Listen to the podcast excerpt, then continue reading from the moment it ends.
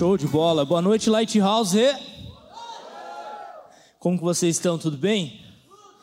Cara, eu quero compartilhar uma palavra com vocês, top demais, é, continuidade da palavra da semana passada. Hoje é o segundo episódio da nova série Foguete Não Tem Ré. Obrigado, Júlia. E, cara, eu tô empolgadaço com essa série e eu mal posso esperar as duas próximas semanas. Quem aí já pegou a sua camiseta, já garantiu sua camiseta da coleção nova? Deixa eu ouvir um barulho, gente. Isso aí é um motivo de muita honra sua. Então você que não pegou, olhe para a pessoa que está do seu lado, fale assim para essa pessoa linda que está do seu lado, bem que você podia hoje, né? Bem que você podia comprar um presentinho para mim, uma camiseta, a nova coleção da Lighthouse que ficou top demais. E assim, cara, é limitado. Agora mesmo os meninos perguntaram, Zé, vai vir mais? Não vai vir mais. Então a gente está queimando estoque, aquilo ali, porque a gente quer realmente valorizar o nosso produto. Poucas pessoas vão ter e você vai poder ir sair com essa camiseta falar, cara, eu sou privilegiado por ter essa camiseta e é nós que a voa. Beleza? Abra comigo sua Bíblia, por favor. Lá em Filipenses, nosso, nosso capítulo chave para essa série, né? Filipenses capítulo 3, eu vou ler a partir do versículo 7. Filipenses 3, a partir do versículo 7. Cara, tô animadaço demais. Eu creio que vai ser top demais o que Deus está fazendo. Eu estou muito feliz com tudo aquilo que Deus está gerando, cara. Essa semana a gente teve a honra de receber aqui na nossa igreja o pastor Luciano Subirá. É, foi lindo, cara, o que Deus fez. Eu, eu particularmente estava muito feliz de ver nossa igreja, cara, cheia, cheia assim de não caber mais ninguém mesmo a gente poder receber tanta gente com tanta excelência. Eu acho que se teve uma coisa que foi legal nessa conferência é em ver a capacidade que a nossa igreja tem, o tanto de talentos que tem nessa igreja para proporcionar um culto como foi terça-feira com aproximadamente mil pessoas e uma coisa assim tudo leve, tudo tranquilo, tudo no lugar, tudo acontecendo e foi top demais o que Deus fez aí terça-feira, cara. E eu mal posso esperar para as próximas que vão vir. A mulherada aí vai sair na frente, tá para sair a conferência agora das mulheres. A gente já fechou com uma.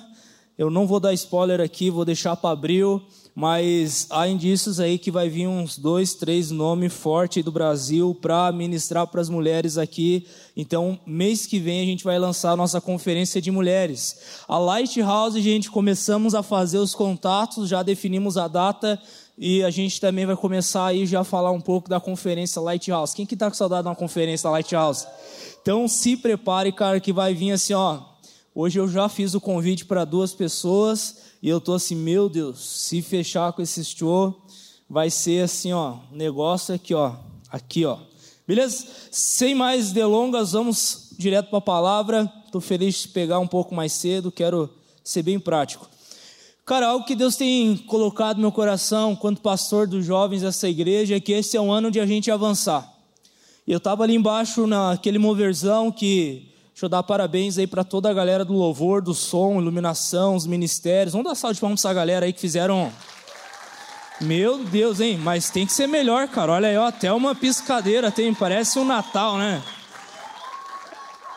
Cara, que sonzeira tava hoje, louvor top, a galera do som lá top, tigrada lá em cima dos ministérios topzera, os staff, cadê o staff dessa igreja? Cadê?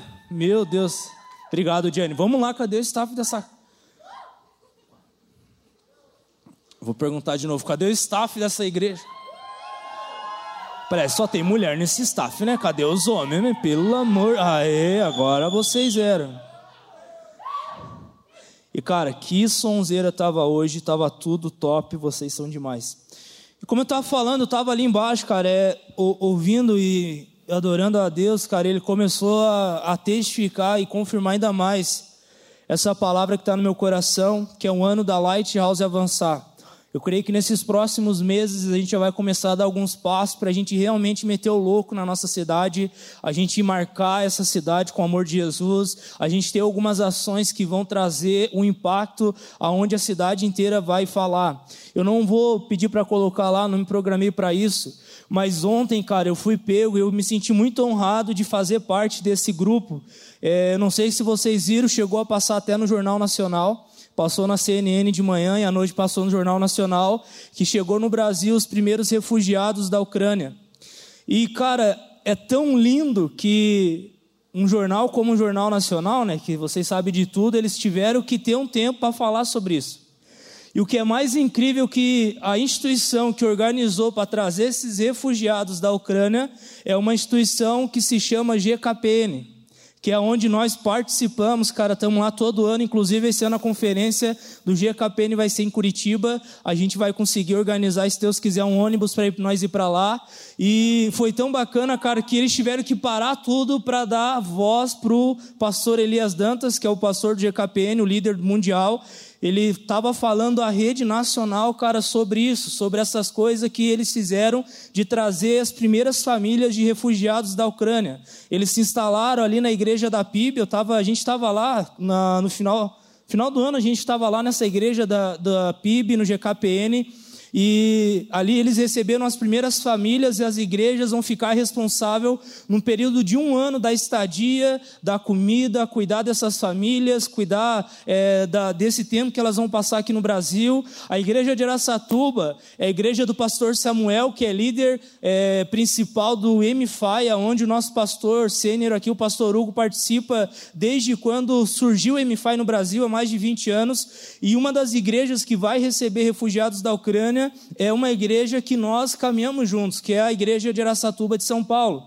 Ou seja, é tão legal, cara, a gente ver esse movimento da igreja e isso está sendo tão incrível que está trazendo impacto a nível da nação aonde a CNN, que é uma, um jornal muito forte no Brasil, teve que parar para entrevistar o Elias, aonde o Jornal Nacional teve que parar para entrevistar o Moisés, se eu não estou enganado, eu, a gente chama ele de Pascoal, que é o pastor sênior da PIB de Curitiba. Ou seja, o que esses homens de Deus, o que essas igrejas a nível nacional está fazendo é trazer um impacto aonde até mesmo um não cristão ele vai olhar e vai fazer igual o Raul Gil, né? Tirar o chapéu. Ele vai ter que falar, pô, esses caras estão moendo, esses caras estão fazendo acontecer. E por que, que eu estou falando tudo isso? Porque eu creio que é o ano, cara, que nós, como movimento Lighthouse, a gente vai começar a causar alguns impacto na nossa cidade, e eu creio que isso é só o começo, porque vocês sabem que o nosso chamado é também trazer impacto a nível nacional, aonde pessoas do Brasil inteiro vão vir aqui para ver o que Deus está fazendo na nossa cidade. E eu creio que Deus quer levar você esse entendimento, que você não é só um telespectador aqui dentro, você não é só uma pessoa que vai vir aqui participar e vai para casa e ter a tua vida normal, não. Se Deus ele está trazendo você para esse contexto, é porque Ele quer usar você, Ele quer que você faça parte de tudo isso. E eu sou muito honrado, eu me sinto muito privilegiado de estar junto com vocês nessa, porque eu creio que Deus quer levantar nós para a gente realmente moer, cara, moer, mas moer assim, ó, num nível que nunca antes é, aconteceu. Eu estava reunido com a nossa equipe de liderança dos jovens e eu estava falando de um ato que os jovens fizeram em 2009, quem lembra aqui do Bible League? Bible League aí, a velha guarda vai lembrar. Galera, eu fui ganho para Jesus através do Bible League. O que, que, é o Bible League? Bible League era um campeonato de futebol que tinha, aonde nós promovia ele todo sábado depois da rede jovem, e o intuito era um, era evangelizar pessoas. E eu lembro que o Zaca, na época, ele estudava comigo no industrial, ele falou, Zé, vamos jogar um futebolzinho? E como eu era fominha, não ia negar um futebolzinho. De certeza eu ia. E eu mal sabia que eu estava caindo numa rede, que ali ia ser o processo que Deus ia usar para mim mostrar o amor dele por mim. E hoje eu estou tô, tô até aqui, hoje, diante de uma ação dessa que teve lá atrás. O que, que foi isso? Foi um ato, foi um avanço, foi algo que eles fizeram a nível de cidade, aonde a cidade inteira falava do Bible League, aonde a cidade inteira é, ficava ali esperando aquele momento. Cara, eu lembro de uma ação que nós fizemos, de um campeonato de skate na pista ali do lado do Miatã, e nós trouxemos na época o campeão mundial de skate, cara. E eram umas coisas assim, como vocês conseguiram? Não sei. Vinha, a gente conseguiu os contatos, a gente trouxe o campeão mundial de skate. E foi top demais, cara, aquele torneio, aquele campeonato de skate que a gente fez ali. O que, que eu quero que você entenda com tudo isso? Que esse ano, cara, a gente está gerando e agora chegou a hora de nós meter o doido mesmo, de nós acelerar com os dois pés, de nós fazer acontecer. Eu creio que vai ser top demais. Essa semana eu já estava conversando com o Alex sobre o GU. A gente vai voltar para as universidades. Estava conversando com a Amanda sobre o Revival. A gente vai acelerar com os dois pés nas escolas, porque a nossa ideia, cara, é a gente criar frente de evangelismo, seja o que for, para nós ganhar a nossa cidade para Jesus. Amém? Vocês estão junto comigo? Tem alguém mais doido que eu aqui? Então vamos lá. Vamos lá então, abra comigo Filipenses capítulo 3, versículo 7. Olha o que diz aqui.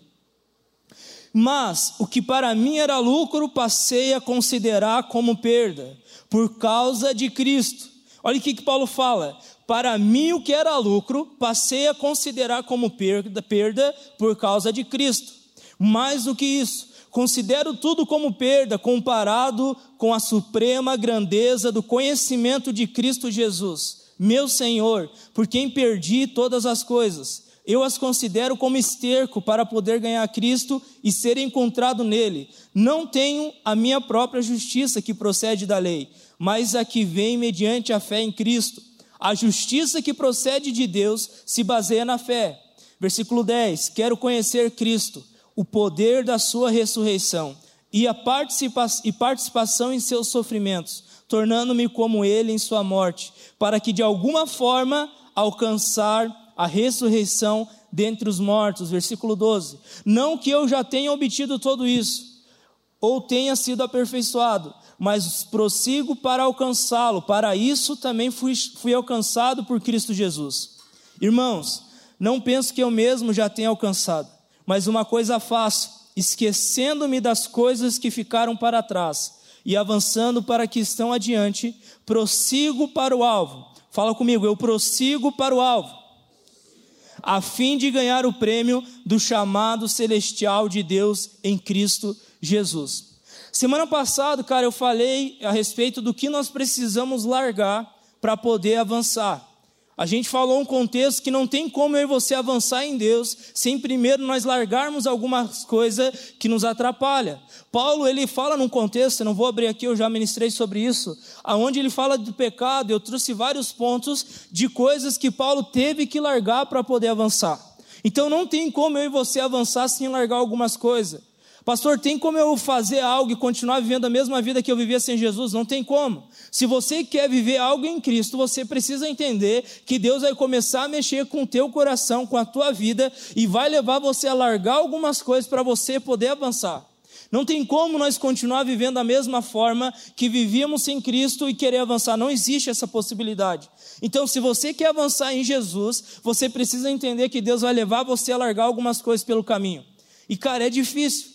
Tem hora que é pelê, tem hora que é complicado, mas vale a pena. Vale a pena você largar o que for preciso. Olha o que, que Paulo fala: eu considero tudo como esterco, a fim de ganhar o prêmio. Qual era o prêmio? Conhecer Jesus. Então, Paulo ele fala: não importa que eu vou perder, o que é mais importante para mim é que eu vou conhecer mais Jesus. E eu quero hoje, cara, dar continuidade nessa mensagem com outro tema. Agora, o que eu preciso fazer? Qual é a minha parte? O que nós precisamos de uma maneira prática fazer para poder avançar? Porque deixa eu falar para você, Deus, ele tem sonhos incríveis para você, amém? Deus, cara, ele, ele, tem, ele tem algo, ele tem um plano, ele tem um propósito extraordinário para você. E eu creio que Deus quer, ele quer ativar você nisso esse ano de 2022, para que você possa viver a plenitude daquilo que ele tem para sua vida em nome de Jesus. Eu não sei como você vê isso. Eu lembro que quando Deus começou a falar comigo sobre o meu propósito, eu ficava assustado. Eu falava, eu? Você tem certeza? É eu mesmo? Tem tanta gente melhor do que eu, por que você escolhe a, minha pessoa que é cheia de limitação, cheia de falha? E eu deixo falar algo para você: o que eu aprendi nessa caminhada é que não tem a ver com o que eu e você temos ou com o que eu e você nós somos, tem a ver com aquilo que Deus colocou no nosso coração e Ele querendo ativar. Porque Deus ele usa as pessoas mais improváveis para causar grandes impactos. Então, agora, o que nós precisamos entender é que tem a nossa parte. Olhe bem no grande olho dessa pessoa linda que está do seu lado. E fale para essa pessoa: tem a tua parte. Então, o que eu e você precisamos entender é que tem a nossa parte, eu quero falar um pouquinho sobre isso. Eu quero trazer cinco pontos, cara, que vai mostrar o que eu e você precisamos fazer para avançar. Primeiro ponto: a primeira coisa que eu e você precisamos fazer para avançar é redefinir os nossos valores. Quer ver que eu vou mostrar aqui para você? Vamos lá para Mateus capítulo 6, versículo 25. Mateus 6, 25. A primeira coisa, cara, que eu entendo que um jovem que quer avançar, ele precisa fazer é redefinir os seus valores. O que, que isso significa? Significa que você vai ter que mudar a ordem das suas prioridades. Porque aquilo que você mais valoriza é o que vai ser a tua prioridade. Aquilo que você tem como valor dentro do teu coração, não. Por exemplo, você está namorando com a joga ali, faceiro, né? Tá faceiro com a joga, anda de montado, assim, ó. Está assim, ó, meu Deus, chacarabaçu, e tá assim, ó, é de se tremer tudo. E você começa a valorizar aquele relacionamento. O que, que aquele relacionamento se torna? A tua prioridade. Você para de jogar futebol, igual uns amigos meus aí, que param de jogar bola. Você para de, de, de sair nos rolês, por causa, eu vejo uns amigos meus e começam a namorar, some. Para de sair nos rolês, né, Vini? Para, né, de... Né? É assim, os caras antes de namorar, mas olha, mas se estiver chovendo canivete, vão jogar bola. Man. Começou a namorar, deu umas garoas, vai chover. Eu vou mostrar o grupo aqui. E eu vejo assim, cara, daí muda, né, prioridade. E que show de bola. Eu lembro quando comecei a namorar com a Raquel, meu Deus, minha vida era só Raquel, mas saía do trabalho, já queria ver ela, já queria ir lá para casa dela, sair comer, sair rolê com ela, tudo é Raquel, tudo aquela coisa toda. E, e é bom, cara, é, é bacana. Por quê? Porque você começou a valorizar aquilo ali e você se torna ver aquilo como uma prioridade tua. Até um futebol você para de jogar, que nem o Belo tá ali, para de jogar futebol, depois começa a namorar. Enfim, aquilo que você valoriza se torna a tua prioridade. É a primeira coisa. Agora, se você quer avançar em Jesus, você vai ter que redefinir os seus valores, ou seja, você vai ter que olhar as suas prioridades. Olha o que, que Mateus, cara, capítulo 6, do versículo 25 e diante fala. Portanto, eu digo: não se preocupe com a sua própria vida, quanto ao que comer ou beber, nem com o seu próprio corpo, quanto ao que se vestir. Não é a vida mais importante que a comida e o corpo mais importante que a roupa. O que que Jesus está falando aqui através dessa parábola? Não se preocupe com aquilo que é visual. Jesus aqui está querendo mostrar para as pessoas que eles precisariam mudar os seus valores, eles precisariam mudar o foco, a prioridade deles. Por quê? Porque as pessoas estavam mais preocupadas com o que comer, com o que vestir, do que com a própria essência. Então Jesus ele está mostrando para nós aqui que nós precisamos redefinir os nossos valores. No versículo 26 ele continua: observem as aves do céu, não semeiam, nem colhem, nem armazenam em celeiros, contudo, o Pai celestial as alimenta. Não tem, não tem, não tem vocês muito mais valor do que elas? Quem de vocês, por mais que se preocupe, pode acrescentar uma hora que seja a sua vida? Por que vocês se preocupam com as roupas? Vejam como crescem os lírios do campo. Eles não trabalham nem tecem. Contudo, eu digo que nem Salomão, em todo o seu esplendor, vestiu-se como eles. Versículo 30. Se Deus veste assim a erva do campo, que hoje existe e amanhã lançada no fogo, não vestirá muito mais a vocês, homens de pequena fé? Portanto, não se preocupem dizendo que vamos comer ou que vamos beber, ou que vamos vestir, pois, o, pois os pagões é que correm atrás dessas coisas, mas o Pai Celestial sabe que vocês precisam delas. Versículo 33. Eu falei tudo isso para chegar nesse versículo. Busquem, pois, em primeiro lugar, o reino de Deus e a sua justiça, e todas essas coisas lhes serão acrescentadas. Galera, por favor, foque aqui. Jesus, cara, ele está mostrando através dessa parábola, para mim e para você, o que nós temos valorizado nesses dias de hoje. Se tem algo, cara, que nós estamos sofrendo, por exemplo, é com as redes sociais que nos leva muitas vezes a se comparar. Porque está ali seguindo as pessoas, você fala, pô, por que, que eu não tenho essa roupa que essa pessoa está vestindo? Por que, que eu não tenho? Hoje mesmo, cara, estava lá, perdi acho que uns 20 minutos olhando tênis, amigo. nem tem dinheiro para comprar, mas fico olhando, fico lá, ó, pensou esse tênis, as coisas, quem faz isso? Por favor, me ajudem. Ah, tá bom, né? Eu vou largar uma pedrada em vocês, não faz isso. Uhum. Uhum, faz, né? Fico lá assim, ó, cara, olhando, nem tem dinheiro para comprar igual eu. E fico lá, cara, olhando, baque, tênis massa, já pensou, já sabe até a roupa que vai usar. Fico imaginando aquela coisa toda e, e fica assim, cara, nossa, que topzera. E, cara, a gente fica às vezes perdendo tanto tempo com aquilo que não tem valor que a gente esquece de valorizar aquilo que realmente importa. Então é um tempo que Jesus ele quer redefinir os valores dentro do nosso coração. Por quê, Zé? Porque quando você valoriza o que é correto, você vai priorizar aquilo. No versículo 33, Jesus ele conclui essa passagem falando: "Pois coloque em primeiro lugar o reino de Deus e a sua justiça". e todas essas coisas lhe serão acrescentadas. Cara, eu tenho, desde o começo da minha caminhada com Jesus, tenho tentado viver isso, eu tenho visto tantos frutos na minha vida de uma maneira sobrenatural, aonde eu, eu tenho uma, uma realidade que eu decidi definir minha vida muito cedo. Com 20 anos de idade eu casei, com 23, se eu não estou enganado, Tive meu primeiro filho, depois o Brian vem, ou seja, tenho 28 anos de idade, já tenho tudo o que eu sonhei naturalmente, tenho minha família, os meus filhos, a minha casa, o meu carro, estou vivendo aonde eu sempre sonhei viver, ou seja, tudo foi muito rápido para mim. Porém, o que veio junto é um baita de um desafio financeiro, por exemplo. Que, cara, é caro ter filho. Antes era só um, só eu. Agora você vai comprar uma roupa. Esse dia eu fui comprar um X, eu Bah, amor, vamos comprar um X para mim para você. Daí a Raquel falou, amor, mas o Theo já está comendo inteiro. Deu, nossa. Aí eu fui, não vou falar o nome aqui, cara, num lugar, eu, a Raquel e o Theo, eu gastei 80 pila em X, amém. Eu falei assim, meu Deus do céu, 80 conto, amém. Em X, e era ruim ainda aquele X, da mãe, amém. Deu vontade sim de, nossa, que, meu Deus do céu, não vou falar o nome para não queimar, vai que tem alguém da família aqui. E, e eu falei assim, é caro, velho, é tudo caro, é tudo assim, uma dobrada. Gasolina, hoje eu fui fechar a conta do mês lá de gasolina, já gastei mais de mil reais, só em gasolina. Eu falei assim, Jesus amado, comecei a olhar umas motos na hora. Falei, vamos olhar umas motinhas aqui para dar uma barateada. Enfim, cara, é caro, tudo é caro. Eu falei, cara, o que eu estou gastando nesse mês de Fiz alguma coisa. Aí. O que eu estou gastando, chegou até a cortar. O que eu estou gastando esse mês de gasolina e comida não é mole, cara. Já extrapolou meu orçamento que eu falei assim, meu Deus do céu.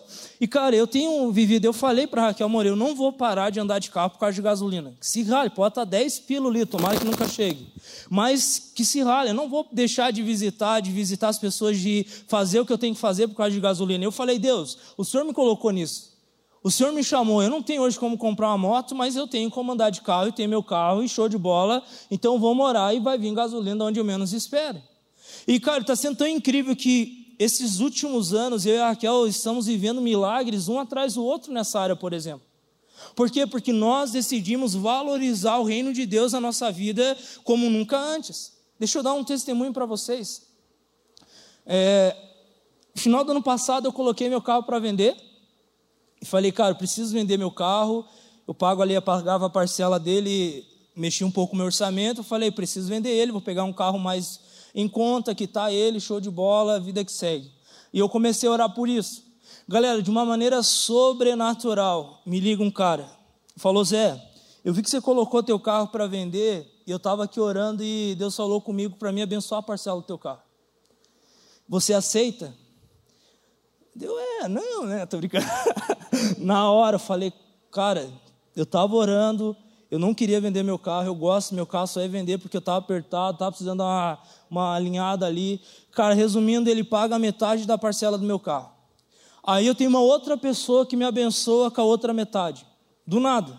Estou assim, ó. Eu falo, Jesus, é sério isso? Ele, é sério. Eu falei que eu ia cuidar de tudo. Eu falei que eu ia providenciar tudo para você. Eu falei que eu ia fazer, ou seja, o meu carro, eu ganhei de Jesus, cara. Ele me abençoa. Ele paga a parcela todo mês, cai lá na minha conta o dinheiro para me pagar a parcela do meu carro. Isso é um dos. Essa, deixa eu falar o mais forte para vocês. Semana retrasada, gente, eu peguei um dinheiro emprestado alto, alto assim, ó, alto para fazer minha casa, né? E eu estava pagando por mês e né, aquelas parcelas assim de 10 anos, tá ligado? Aquelas parcelas que a gente faz quando tem que fazer. E eu falei, cara, show de bola, vamos lá, vamos honrar compromisso, todo mês pagando certinho, show de bola. Três semanas atrás, o cara que me emprestou dinheiro me chamou para conversar.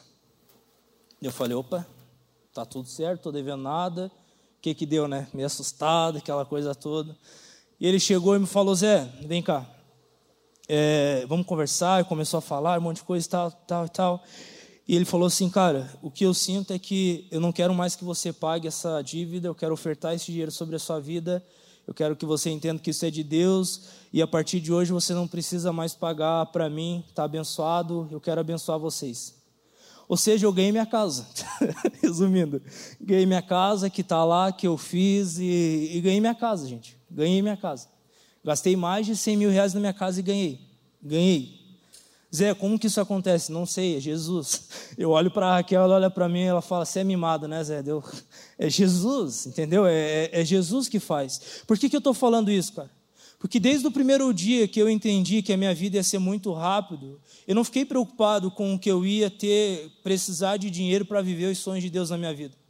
Tudo que eu experimentei, galera, de viagens missionárias que eu fiz, tudo, tudo, tudo, eu não tirei um real do meu bolso. Tudo Deus me abençoou através de pessoas que eu não, eu não gosto de pedir.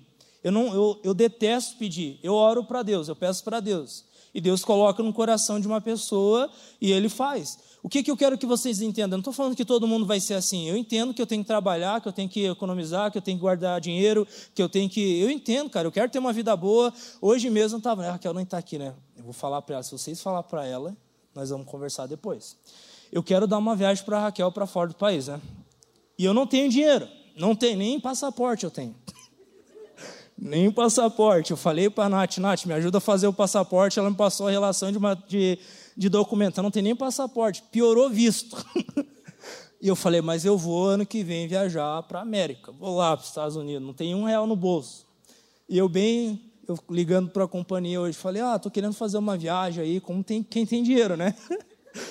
quero ver uns pacotes, não sei o que e tal, e não sei o que. Dela, ah, como que você quer, aquela coisa toda. Eu comecei a pesquisar hoje os valores, eu me assustei, quase desisti. Eu falei, Deus, mas eu quero. Eu sei que o dólar está caro, eu sei que está tudo caro, mas eu quero fazer uma viagem ano que vem para fora. Não sei como, não tem um real, gente. Já estou falando hoje, daqui a pouco eu vou contar o testemunho para vocês. Não tem um real, não tem nem passaporte, não tem um visto, não tem, olha, não, não tem, mas eu sei que eu vou viajar. E vocês vão ver, vou tirar a fotinho e postar para vocês lá. Marcar vocês na fotinha lá. Lembra daquele dia lá na Lighthouse? E o que, que eu quero que vocês entendam, cara? É, o Deus ele não esquece dos nossos sonhos, cara, pessoal, natural. Deus ele não esquece dos desejos que você tem, cara, de querer ter uma família top, de querer ter sonho, uma casa boa, um carro bom. Deus ele não esquece. O problema da nossa geração é que nós inverte os valores. Você coloca, eu e você temos a tendência a colocar isso no lugar de Deus. E aqui que é o problema. Quando eu e você nós colocamos as coisas no lugar de Deus, a gente vai viver dependendo da força do nosso braço, não do favor de Deus.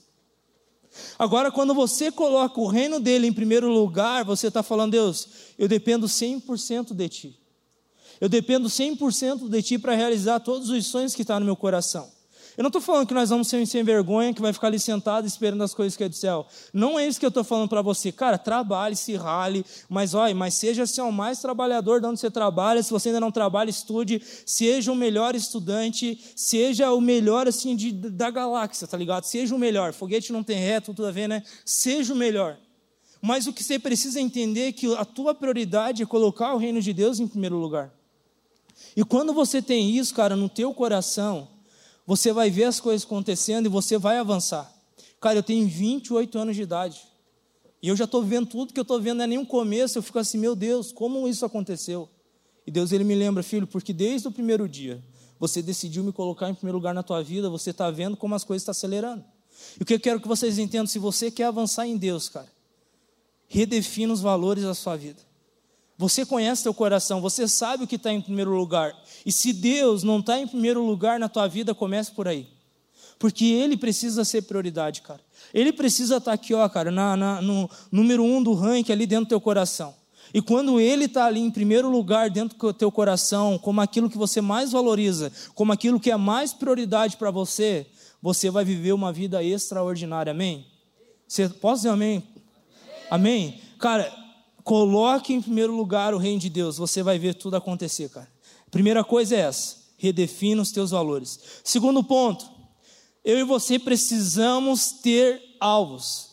Olha o que, que Paulo fala em Filipenses 3,14: prossigo para o alvo a fim de ganhar o prêmio do chamado celestial de Deus em Cristo Jesus. O que, que Paulo está querendo dizer aqui para mim para você? Se você quer avançar, você precisa ter alvo. Você não pode chegar a orar a Deus, eu quero avançar, eu quero avançar, eu quero fazer coisas extraordinárias, sem você ser claro para Deus o que você quer fazer.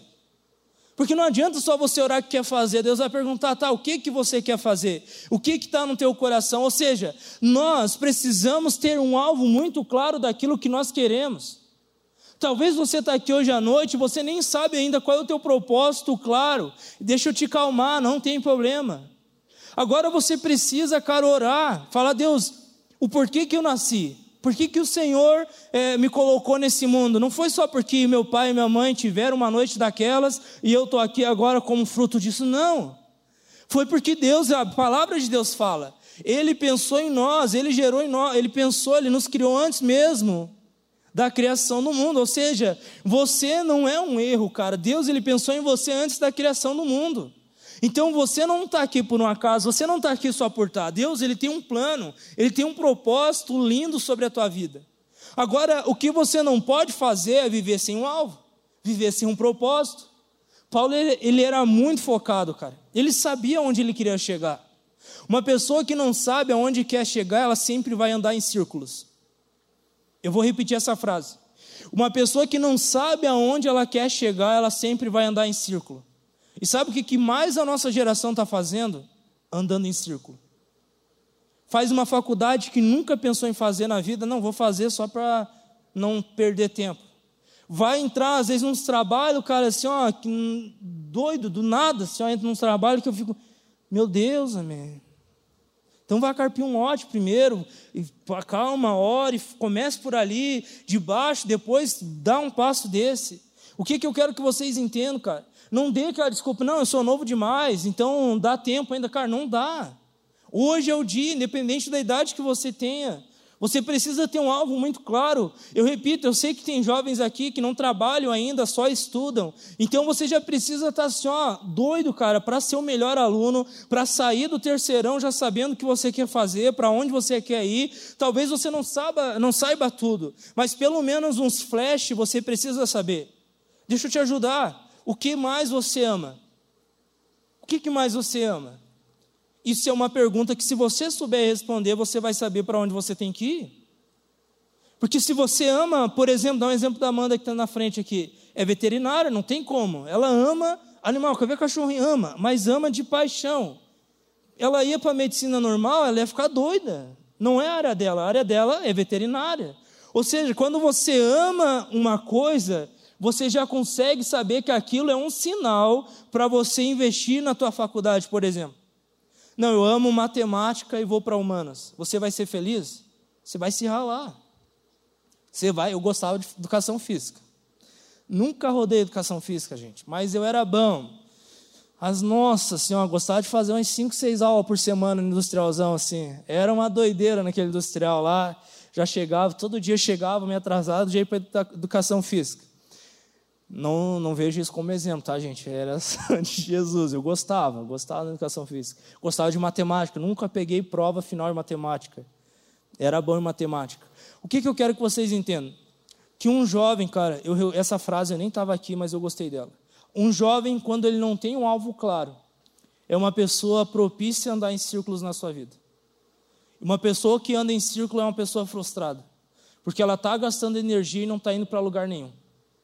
Ela está ali, cara, caminhando, gastando energia, gastando energia, gastando energia, e gasta energia, e gasta energia, e você vai olhar os frutos, não tem, porque não tem um alvo claro. Então, se você ainda não tem um alvo claro nessa noite, eu quero te pedir uma coisa, cara. Ore especificamente por isso hoje. Deus, começa a falar comigo sobre o meu futuro. Galera, eu sei que nós não temos que se preocupar, meu Deus, o que, que vai ser da minha vida amanhã? Não temos. Mas uma coisa você tem que saber, Deus, o que o Senhor quer fazer da minha vida. Porque o que Ele quer fazer da tua vida, isso já é um norte para você. Isso já é algo que vai direcionar você para onde você tem que focar. Amém? Então, segundo ponto, você precisa ter um alvo para poder avançar. Terceiro ponto, galera. Esse aqui é uma das mais importantes e é o que mais nós falhamos. Uma pessoa que quer avançar, ela precisa ser resiliente. Eu achei uma definição para um cristão resiliente, eu achei muito legal essa definição, quero ler ela para vocês. Resiliência cristã é a capacidade de manter-se firme diante das lutas enfrentadas por nós cristãos. Mas isso não quer dizer que você não vai se abalar, mas que ao mesmo tempo ferido você vai caminhar e vai continuar seguindo a Jesus e nunca vai desistir dele. O que, é resiliência, galera? Eu já vou ler um versículo. Resiliência é a capacidade que eu e você temos em perseverar até o final. Se você quer avançar, você precisa entender algo. Você vai passar por muita dificuldade. Vamos ser sinceros aqui. Quem aqui já pensou em desistir? Quem aqui, como eu, já pensou em trocar o nome? Eu já pensei várias vezes, cara, vou trocar meu nome para uma cidade que ninguém me conhece, vou assim, ó, começar do zero, sumir do planeta, mais longe que eu puder. Várias vezes eu pensei nisso, só eu, teve bastante gente, né, que levantou a mão. Cara, e não, e não tem problema. Só que não é, não é essa a realidade, é, nós estamos vivendo num lugar que não tem como, cara. Com Jesus e querendo avançar, você vai receber chumbo de todo lado, cara. Se prepare, um cristão que não é perseguido, está alguma coisa errado. Uma pessoa que se diz cristã, em algum lugar ela vai ser perseguida. Seja na família, seja no trabalho, seja na escola, seja na faculdade, em algum lugar alguém vai perseguir você. Cara, eu já recebi tanta ofensa, cara, já fui xingado de tantas formas por simplesmente dizer que eu era cristão. Mas nem por causa disso eu falei que eu era, não era, ou parei de seguir a Jesus, não. Cara, aquele encontro com Jesus foi tão forte para mim que eu decidi algo, Deus, nem que eu tenha que passar pelo que for. Mas uma coisa eu decidi, eu não vou arredar o pé da tua presença. Então, se você quer avançar, você precisa entender que enquanto você caminha para o alvo, você vai receber bordoada de todo lado, cara. Mas você não vai parar. Tem momentos que você vai caminhar, cara, e você vai estar tá doendo, vai estar, tá, você vai estar tá chorando, mas você não vai parar. Eu quero escrever sobre isso, já estou pensando bastante e eu quero ministrar um dia sobre isso. Eu estava numa sala de oração e Deus começou a falar comigo a respeito de Jesus, do caminho dele depois que ele foi preso até a cruz do Calvário. Aquele, aquela caminhada de Jesus até a cruz do Calvário é a maior mostra de uma resiliência. Ali Jesus, a palavra de Deus fala que ele foi humilhado, cuspiram nele, bateram nele, ele teve que carregar uma cruz que provavelmente pesava mais do que aquele peso que ele tinha. Ele ali já sem força, porque antes de ele começar a caminhar até a cruz, ele já tinha levado várias chibatadas, aproximadamente 49 chibatadas, ou seja, Jesus fisicamente falando, ele já estava exausto. Mas ele era tão focado naquilo que ele tinha que fazer, que mesmo ele passando por toda aquela peleia, ele não parou um momento sequer. Ele já sabia, cara, eu sei que vai custar minha vida, eu sei que está doendo, eu sei que eu estou levando bordoada de todo lado, eu sei que eu estou aqui sangrando por causa de uma multidão, mas eu não vou parar no caminho, porque eu preciso cumprir meu propósito. Eu preciso ser crucificado para que através de mim muitos sejam salvos.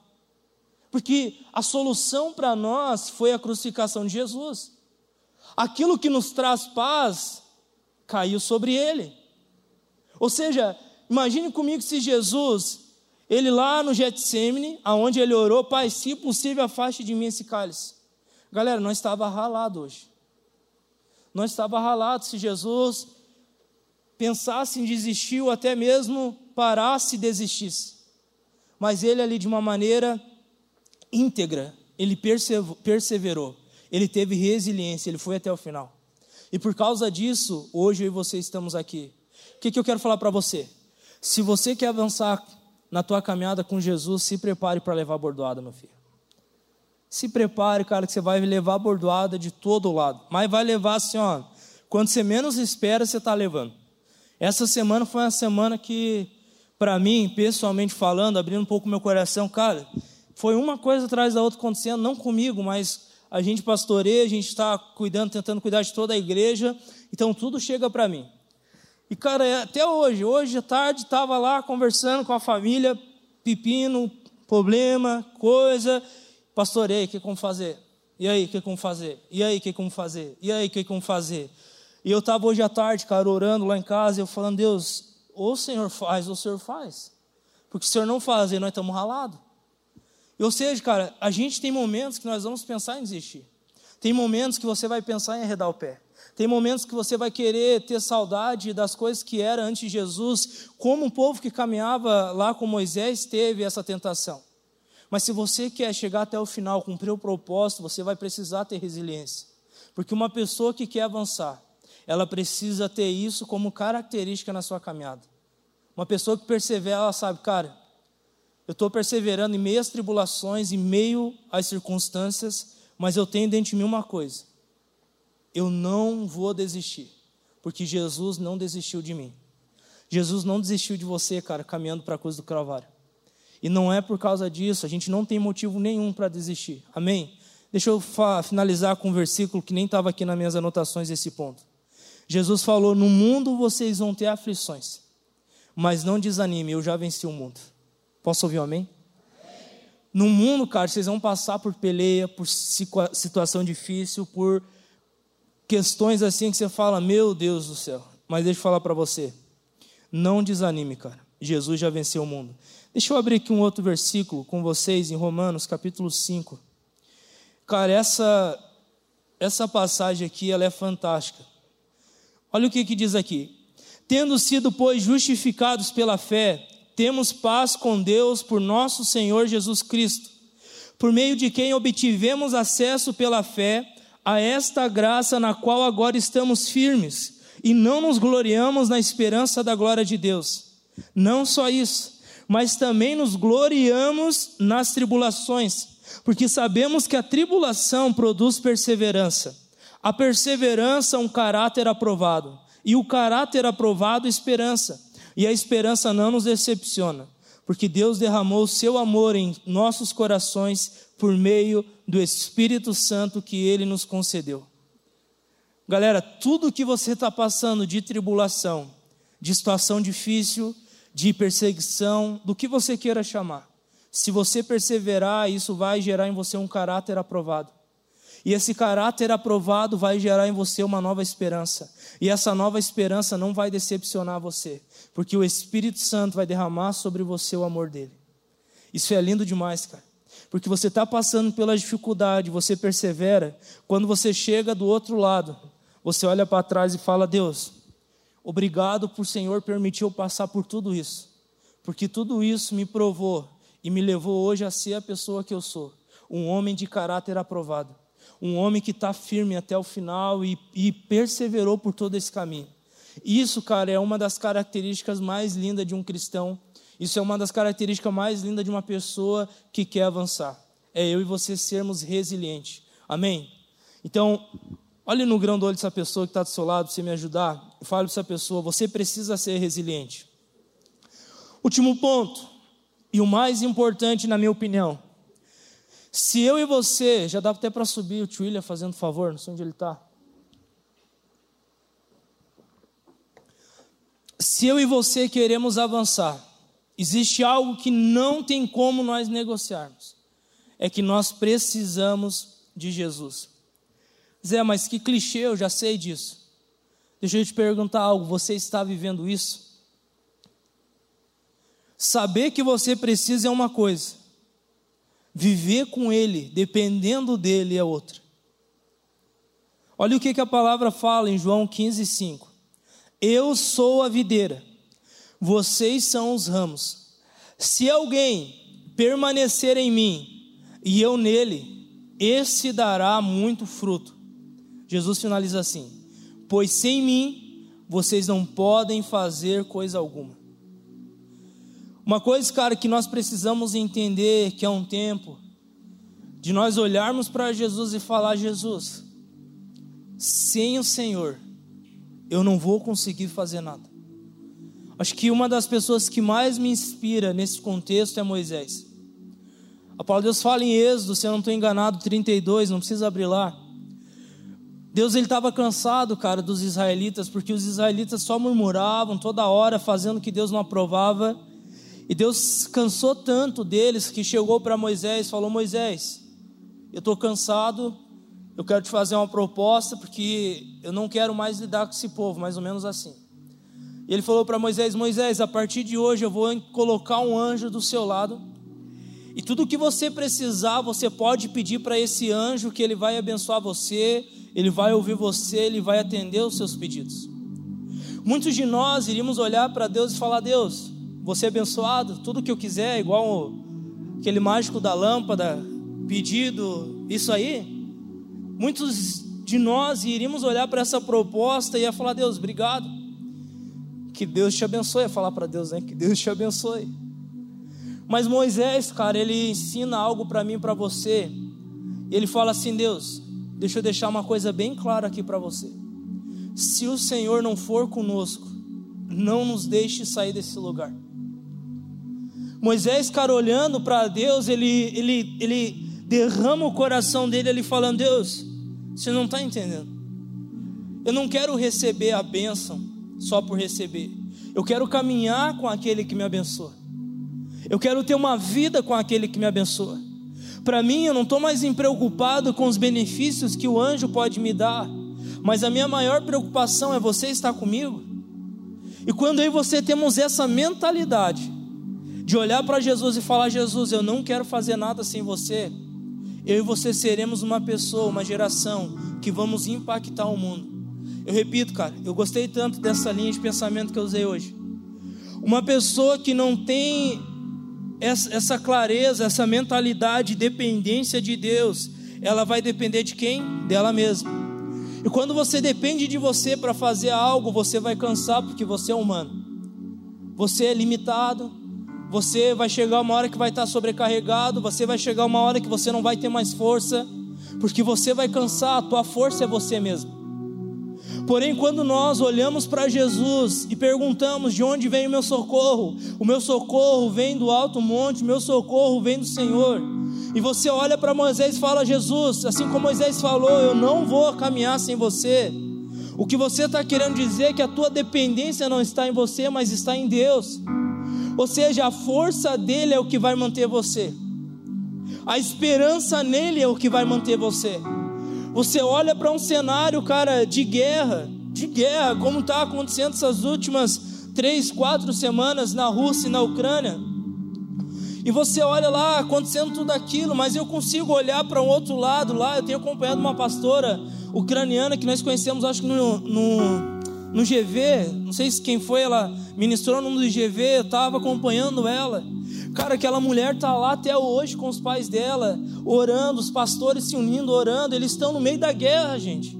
Qualquer momento pode cair uma bomba, um míssil, qualquer momento.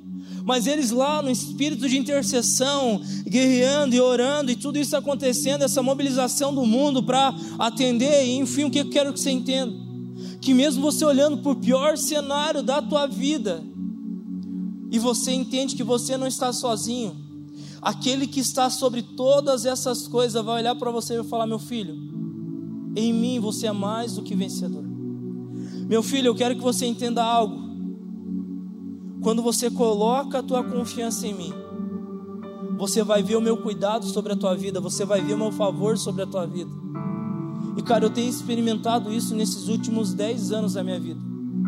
E eu quero falar para você, isso é real. Quando você depende de Deus, você vai ver a força dele fortalecendo você. Você vai ver ele guardando a tua vida, você vai ver o, favor dele trazendo ânimo aonde você olha e fala, não tem mais como ter ânimo. Mas Jesus ele consegue trazer ânimo. Eu quero que você entenda, cara, que é um tempo de você avançar, amém? E não tem como você avançar sem Jesus. Sem ele nada nós podemos fazer. Não tem como mais você avançar no teu casamento sem Jesus. Não tem como você avançar no teu namoro sem Jesus. Não tem como você avançar na tua área profissional sem Jesus. Não tem como você avançar nos teus sonhos sem Jesus. Não tem como, cara. Não tem como. Eu estou há oito anos casado. Sete, né? Sete, oito anos junto. Sete. E eu chego a uma conclusão. Sem Jesus, meu casamento ia por água abaixo. Mas com Jesus, cara, quando eu e Raquel passava pelas piores situações, nesses sete anos de casados, a gente podia olhar para ele e falar: Deus, várias vezes, cara, eu me fechava no meu quarto para orar e falava: Deus, eu não consigo, o Senhor pode me ajudar? O que eu vou fazer na situação? Da onde vai vir, Deus, essa, essa questão para me resolver? Em nenhum momento, cara, em nenhum momento, ele me desamparou, em nenhum momento ele me abandonou, em nenhum momento ele me deixou ali no vácuo, mas em todo o tempo ele esteve comigo porque uma coisa eu decidi desde o primeiro dia do meu casamento, falando dessa área, a minha confiança está no Senhor. E cara, eu tô oito, sete anos casado. E eu posso falar para você que eu tô vivendo o melhor ano do meu casamento. Dizem aí fora, né, que o sétimo ano de casado é o pior, né? E eu tô comprovando que em Deus não tem nada desses dizeres aí. Eu falo para Raquel, isso é uma coisa lá fora, aqui dentro não é assim. Aqui dentro nós temos a presença dele, e ele que vai nos suportar, ele que vai nos ajudar, ele que vai construir. E eu estou vendo o melhor ano do meu casamento. Não vou as panelas em casa? Vou, de vez em quando quebro o pau, de vez em quando dá as treta vela em casa. Essa semana tretamos, normal, show de bola. Nós treta, daí depois nós se olha e fala, amor, é, não tem como, vamos perdoar, vamos lá, é aquela coisa toda. E é isso casamento. E Jesus está fazendo, e eu estou vendo o melhor ano da minha vida como casado. Por que isso? Porque é Jesus, não tem nada a ver comigo. Se fosse eu, já tinha chutado o pau da barraca. Se fosse por minha vontade, eu já ia, ah, se lasque tudo. Mas Jesus, cara, ele é incrível. E ele também pode ser incrível na tua vida, amém?